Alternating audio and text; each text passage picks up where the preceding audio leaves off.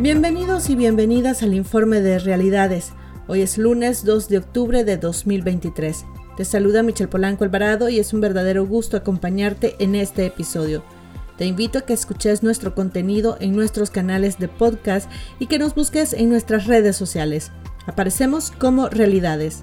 Además, si te gustan nuestros episodios, recordad darles me gusta y compartirlo con tus contactos.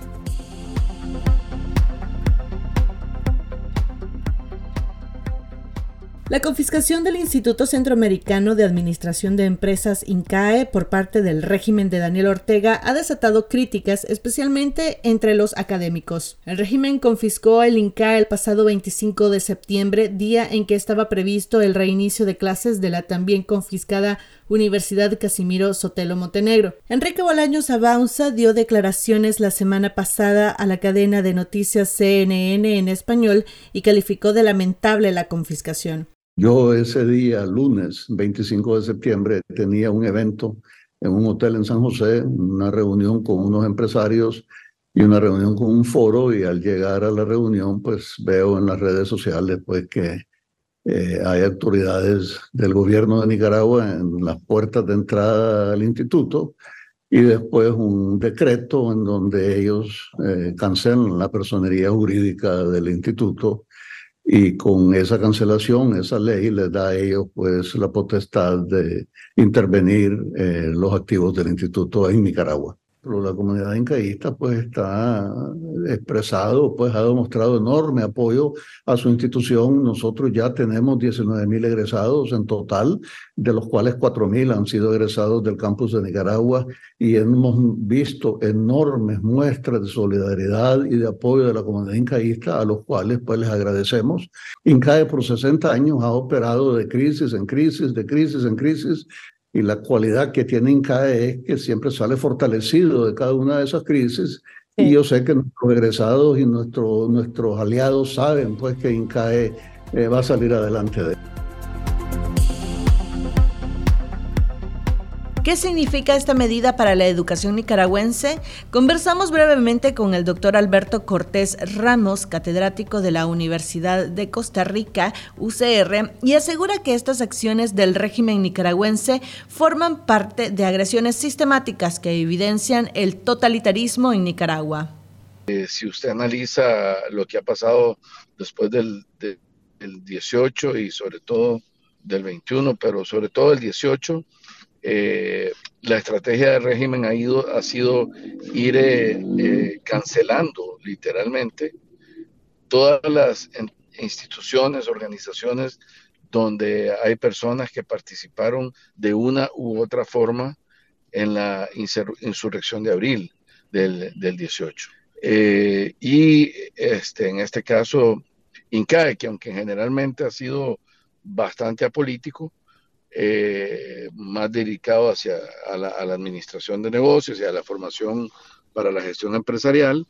Y sin embargo, en algún momento, pues INCAE también dio espacio para, eh, para que la Alianza Cívica y otras eh, organizaciones y personas tuvieran una, un espacio donde pudieran reflexionar sobre, digamos, las posiciones que querían tomar frente a lo que todavía eventualmente parecía un, diálogo posible y una transición política, estoy hablando del 18-19, ¿verdad?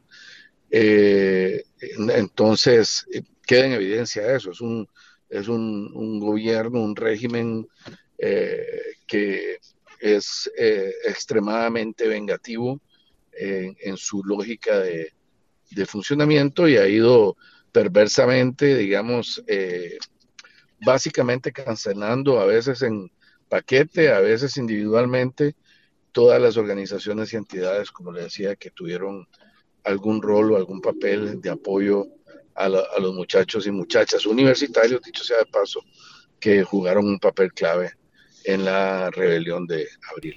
Pero ¿qué debe hacer la comunidad internacional sobre la situación de Nicaragua? Bueno, yo creo que es claro que lo primero que debería pasar es que no puede naturalizarse o normalizarse esto. No es normal que en una sociedad se, se cancele de forma arbitraria ni las instituciones de educación superior y en realidad no debería censurarse y cancelarse ningún tipo de institución u organización eh, de la sociedad civil por tener una posición distinta políticamente a la del régimen de, turno. Y por lo tanto, las manifestaciones, pronunciamientos, eh, condenas eh, y las gestiones de solidaridad con quienes sufren la represión deben, deben darse, ¿verdad? Es muy importante. Los silencios en este momento no son aceptables. Tiene que haber un pronunciamiento claro de, de otras, de las universidades de la región este, y de, también de otras organizaciones en Centroamérica. Eh, por ejemplo, uno esperaría, dada la orientación que tenía INCAE, que las cámaras empresariales y las organizaciones empresariales puedan manifestarse eh, censurando este accionar arbitrario del, régimen. Hay una cierta diplomacia ahí, actitud diplomática que termina haciéndole el juego al régimen y creo que dado estos cierres que, que se han dado recientemente, pero sumado también al resto de las universidades que han sido cerradas, sí debería haber un cambio de actitud ahí de las, de las autoridades universitarias de las universidades públicas de Centroamérica. Es una, es una vergüenza que no haya una manifestación clara de condena a estos cierres de universidades. O sea, estamos hablando de que prácticamente todas las universidades que no estaban alineadas con el régimen, que eran independientes, por lo tanto, han sido clausuradas. Eso es inaceptable, inaceptable. Y el SUCA que se reúne pronto tiene que decir algo al respecto, no puede quedarse callada. Los sacerdotes Julio Ricardo Norori e Iván Centeno de la diócesis de Estelí fueron detenidos este domingo por civiles en un operativo sin conocerse los supuestos motivos, según denuncian fuentes extraoficiales. Norori es sacerdote de la parroquia San Juan Evangelista de San Juan del Río Coco, Madrid, mientras Centeno es de la parroquia Inmaculada Concepción de María en Jalapa, Nueva Segovia. La parroquia de Centeno pidió la tarde del domingo a través de su cuenta de Facebook oraciones sin dar más detalles sobre su secuestro. En redes sociales también circuló información sobre la detención del sacerdote Eric Ramírez Velázquez de la Iglesia Cristo Rey de Telpaneca, Madrid. Sin embargo, la parroquia negó la detención en sus redes sociales, asegurando que Ramírez se encuentra en perfectas condiciones.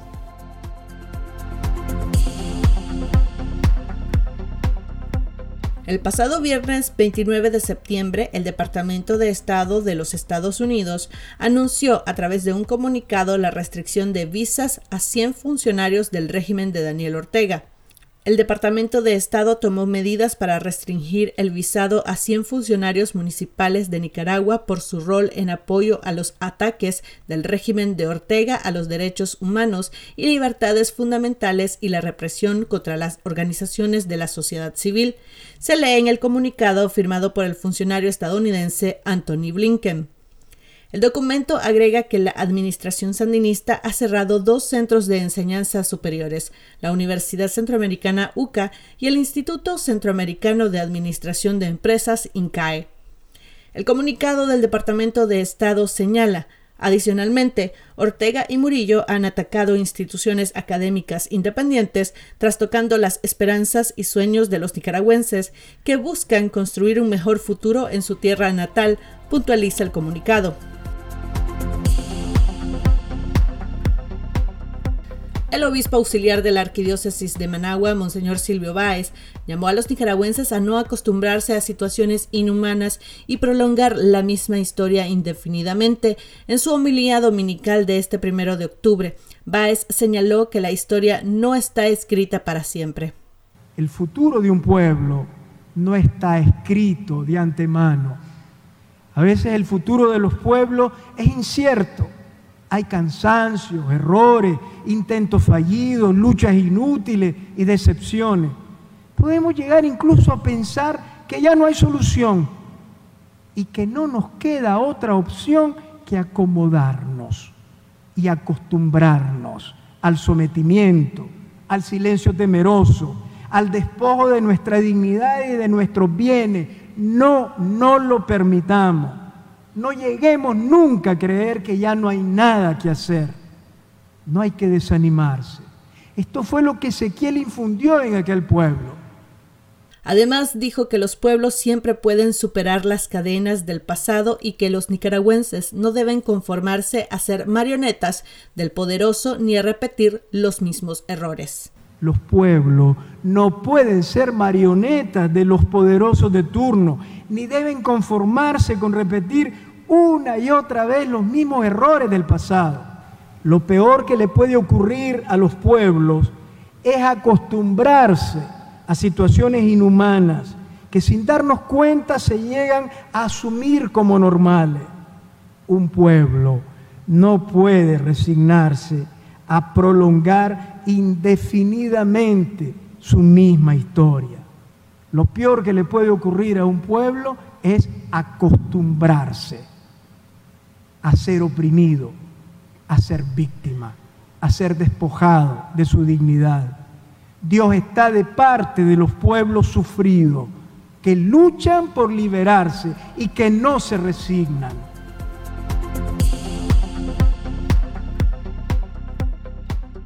Seis organizaciones opositoras se reunieron en Miami, Florida, Estados Unidos este fin de semana, asegurando que trabajaron en una agenda conjunta para supuestamente definir acciones contra la administración de Daniel Ortega. Las seis entidades participantes fueron Conexión Nica USA, Espacio de Diálogo, Iniciativa por el Cambio, Monteverde, Plataforma de Unidad por la Democracia, PUDE y Vocería en la Unidad, según dieron a conocer en un breve comunicado. Además, aseguraron que en el encuentro se establecieron una serie de acciones comunes a ejecutar en los próximos meses, tales como el respaldo al premio Sájarov para Monseñor Álvarez y la liberación de los presos políticos, entre otros, así como el fortalecimiento del diálogo y la colaboración entre las organizaciones prodemocráticas. Un estudio presentado por Expediente Abierto en San José, Costa Rica, señaló la necesidad de que las sanciones que se imponen al régimen sandinista se vean enmarcadas en una estrategia sólida que permita el mayor impacto posible. Manuel Orozco, de Diálogo Interamericano, señaló que el régimen sandinista mantiene un sólido control en su círculo de poder y que esto debe tomarse en cuenta al momento de imponer sanciones. El problema de las sanciones no tiene que ver exclusivamente con el caso de Nicaragua, sino en general, que es una medida que se adopta en los últimos seis años, especialmente en todo el mundo, como un mecanismo de, castigo y coerción ante la creciente eh, transgresión que se produce de parte de muchos países sobre las situaciones de derechos humanos, de estatus de la democracia. Entonces es un instrumento al cual recurren los estados democráticos para responder de forma inmediata. Sin embargo, en la medida en que se van consolidando estas dictaduras, eh, se van fortaleciendo y se están tratando de ser, de demostrar o de, dar la imagen de que ellos son inertes ante el tipo de sanción. Entonces ahí es donde se están dando cuenta los estados democráticos que tienen que repensar la política de sanciones introduciendo una estrategia de presión más sistemática o sistémica, es decir, que la sanción tiene que ir acompañada con otros tipos de medidas. Y ahí es donde básicamente eh, Jacobstein te está diciendo que la, la estrategia tiene que ir, la sanción tiene que ir acompañada de una estrategia, una estrategia de política exterior hacia un régimen no democrático tienen que venir de diferentes ángulos. La sanción es uno de los ángulos de presión. Las violaciones a CAFTA es otro. Los juicios internacionales sobre las violaciones de derechos humanos, la, eh, violación de Nicaragua a la Convención contra la Tortura son, son otro caso. También está eh, la forma en cómo Nicaragua viola las, cláusulas contractuales en los, en los eh, préstamos internacionales. es un ámbito bastante amplio. La censura y la desinformación en la que existe en Nicaragua es otro ámbito de presión internacional, desmantelando, por ejemplo, la maquinaria de propaganda de un régimen. Entonces, eh, de lo que se trata es justo tratar de identificar con precisión cuáles son las áreas de presión. Policía Nacional detuvo en Bilwi, Caribe del Norte, al diputado de Yatama, Brooklyn Rivera, según confirmó en redes sociales su hija Tininisca Rivera Castellón. En estos momentos mi padre, Brooklyn Rivera, ha sido detenido por la Policía Nacional de Nicaragua. Desconozco su paradero y cualquier cosa que le pase a su integridad física mental actual, publicó Rivera Castellón. Rivera ingresó al país por puntos irregulares en mayo de 2023 cuando la Dirección de Migración y Extranjería le negó el retorno, luego de haber participado en un foro de las Naciones Unidas en Nueva York. Previa a su captura, fuentes extraoficiales aseguraron que la Diputación de Rivera fue revocada por medio de una resolución de la Junta Directiva de la Asamblea Nacional bajo el control del sandinismo.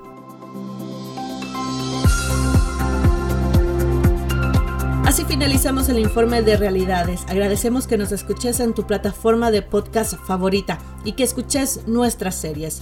Puedes encontrar más información en nuestras redes sociales y nuestras plataformas de podcast. Te acompañó Michelle Polanco Alvarado. Nos escuchamos en otro episodio del informe de realidades.